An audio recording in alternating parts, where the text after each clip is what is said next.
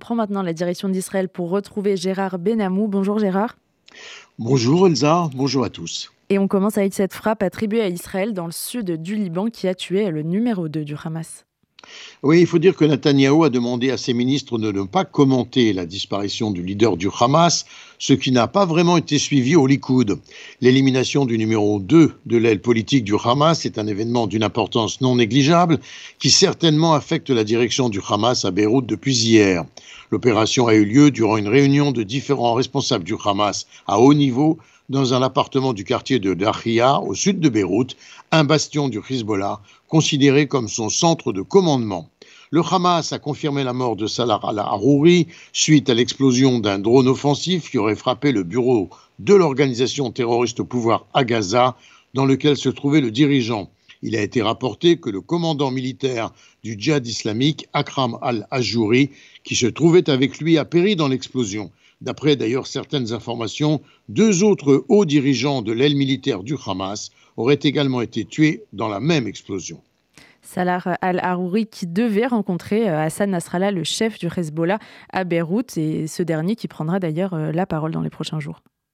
Oui, il faut dire que Nasrallah devait prononcer hier un discours qui a été reporté pour la circonstance à vendredi. Euh, inutile de préciser qu'Israël va rester très attentif aux propos de Nasrallah.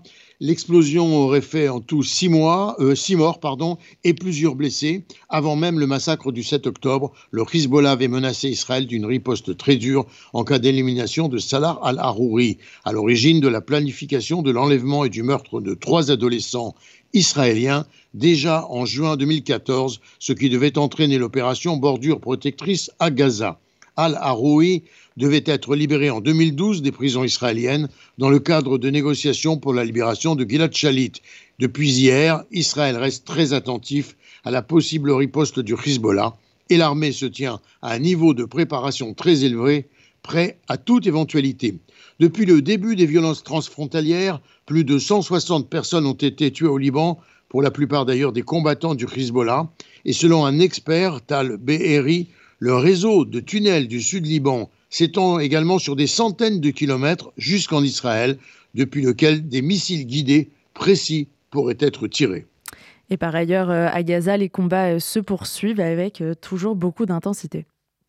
L'armée a diffusé d'ailleurs des images de forces de la brigade Givati affrontant des hommes armés du Hamas à Bani Souela, à la périphérie de Khan Younes. Plusieurs agents du Hamas qui se cachaient parmi les civils ont été arrêtés pour interrogatoire. Certains des suspects avaient d'ailleurs participé au massacre du 7 octobre dans le sud d'Israël. Selon l'armée israélienne, hier soir, on a appris que le Hamas avait annulé les rencontres au Caire destinées à trouver un compromis pour la libération d'un nouveau contingent d'otages. Et enfin, euh, Israël découvre un bilan euh, important, celui du nombre de soldats blessés. Il s'élève à 6 000 fait, c'est plutôt dramatique, il s'agit d'un véritable défi pour le système de santé israélien. Un segment important de la population va se trouver profondément traumatisé, confronté à des difficultés dans de nombreux domaines de la société en conséquence de la guerre, une situation qui sera certainement ressentie encore dans les années à venir et qui va impacter la vie au quotidien dans le pays. Des suivis et un niveau de capacité d'assistance psychologique s'imposera donc. Gérard Benamou en direct de Tel Aviv pour RCJ.